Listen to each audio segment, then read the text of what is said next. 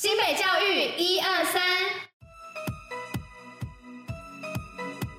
不看新闻没关系，让我们用说的给你听。我是珍珍，我是彤彤。今天是六月二十二号，礼拜三。接下来我们将与您一同分享新北教育新闻第四十七集，最后还有活动分享跟小教室的知识，千万不要错过。此外，也要记得戴口罩、勤洗手，共同防疫。新北十万七千位儿童同意施打，即日起开始接种第二剂疫苗。新北市卫生局表示，新北儿童疫苗的第一剂施打率高达六成，而一二剂的施打则需间隔四到八周。目前已安排六月二十二号到七月八号的五到十一岁儿童疫苗第二剂施打，让我们共同保护学童的健康而努力。新北暑期营队共有二点八万个名额。新北市的十六座国民运动中心于今年暑假规划超过一千三百梯次、两万八千个名额的暑期特色营队，在六月底前报名的民众可享有九折或是九五折的优惠。欢迎有兴趣的民众前往参加。异想世界，完美体验。新北市立三支国中为了响应教育局科技防疫以及海洋教育推广计划，与台北海洋科技大学合作，混合实境体验，在教学中以平板让学生运用科技体验海洋情境，健全学生对于海洋环境的认识与关怀。一起由矿乡，瑞芳高工行销在地文化。为因应疫情，新北市瑞芳高工在十七号办理线上教学交流活动，由应用英语科以黄金博物馆文化导览课程为主题，借由学校网络设备以线上直播的互动方式，拉近和姐妹校的距离，同时也向国际传递瑞芳特有的矿产文化。石定国小毕业茶席展现习茶成果。日前，石定国小在举办毕业茶席活动中，有两位国小毕业生以及十二位的幼儿园毕业生共同展现茶文化的学习成果，包含体验采茶、制茶以及茶包歌与茶知识的学习收获，也让毕业生们都留下难忘的回忆。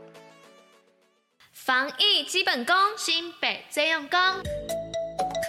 学校暂停实体课程起算日。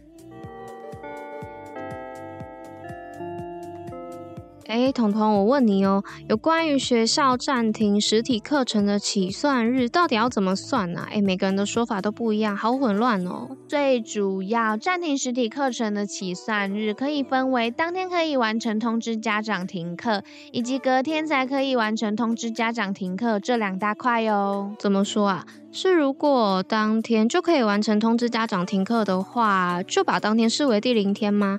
然后再往后推三天？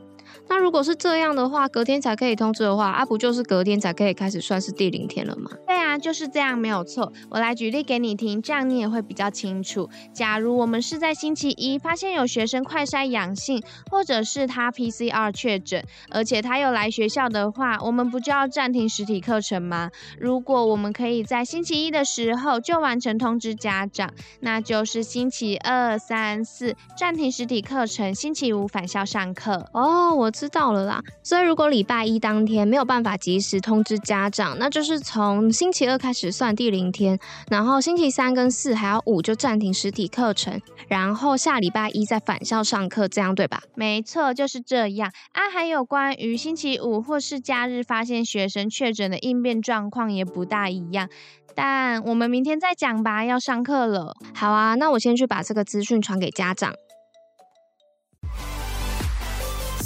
活动报虎哩知。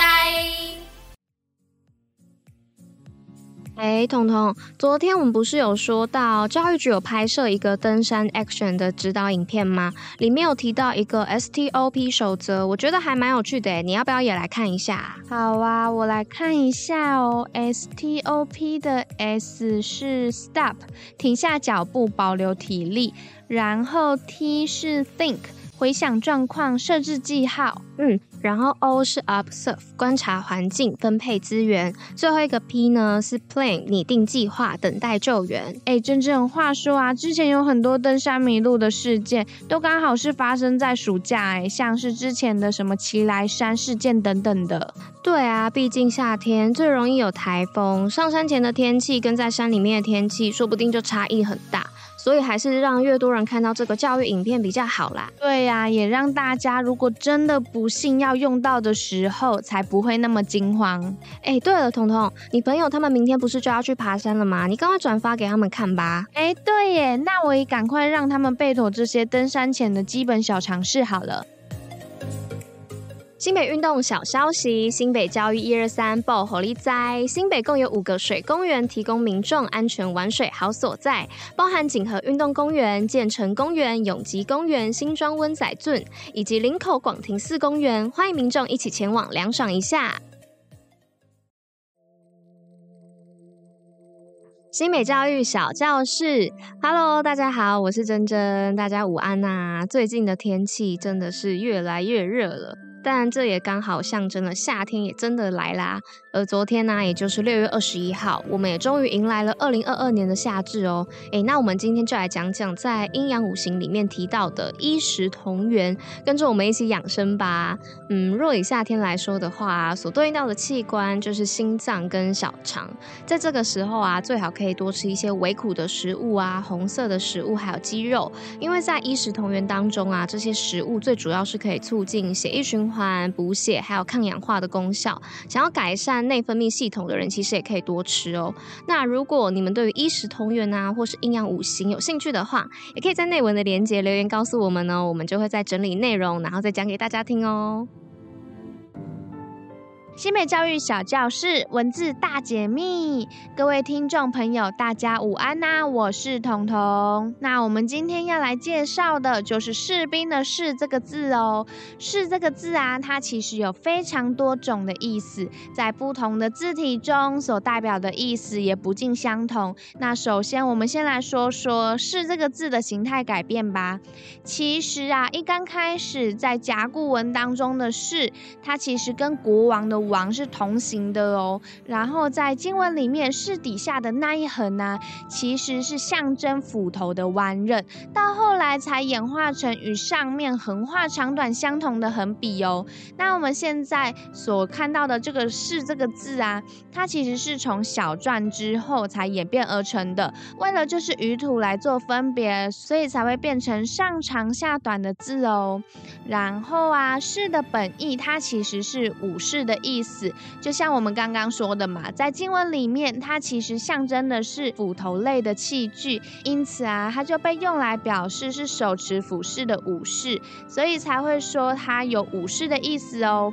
那此外，在经文当中，士其实也可以被当作是男子的通称，这就是我们最常使用到的解释了。但其实这边的士啊，它还可以被当作军事或者是官名来使用哦。好，那我们就。再来看《诗经》里面，《诗经》里面其实也很常出现“士”这个字。那它的解释有表示未婚男子，像是也有死君的及士诱之，它的意思就是未婚的男性跑来调笑少女。那再来，它也可以被当作是男子的美称来使用哦。那其实“士”也可以被当作是读书人来使用哦，也就是四民之一。那四民又是哪四民？就是士农工商啊。OK，好。那再来，既然讲到士农工商，就不能不提到那士啊，它其实也代表古代社会阶层的等级之一哟、也就是贵族中等级最低的，那我们就称之为士。好，那我们现在就来看回来，我们现在那其实是这个字啊，也可以用在对于品德好啊、有睿智或者是特殊技艺的人的美称哦，像是勇士、博士、硕士等等的都有这个含义。所以是的解释真的真的很多，那这样你们对于是这个字有更多的了解了吗？大家，我是彤彤，如果不想错过我们下一集的新北教育小教室，那就要准时收听我们新北教育一二三的节目，在了解最新新闻的同时，也能收获更多小知识。那如果有想对我们说的话，也可以点击链接在里面留言，我们都会去看哦。以上就是今天为大家选播的教育内容。新北教育最用心，我们明天见。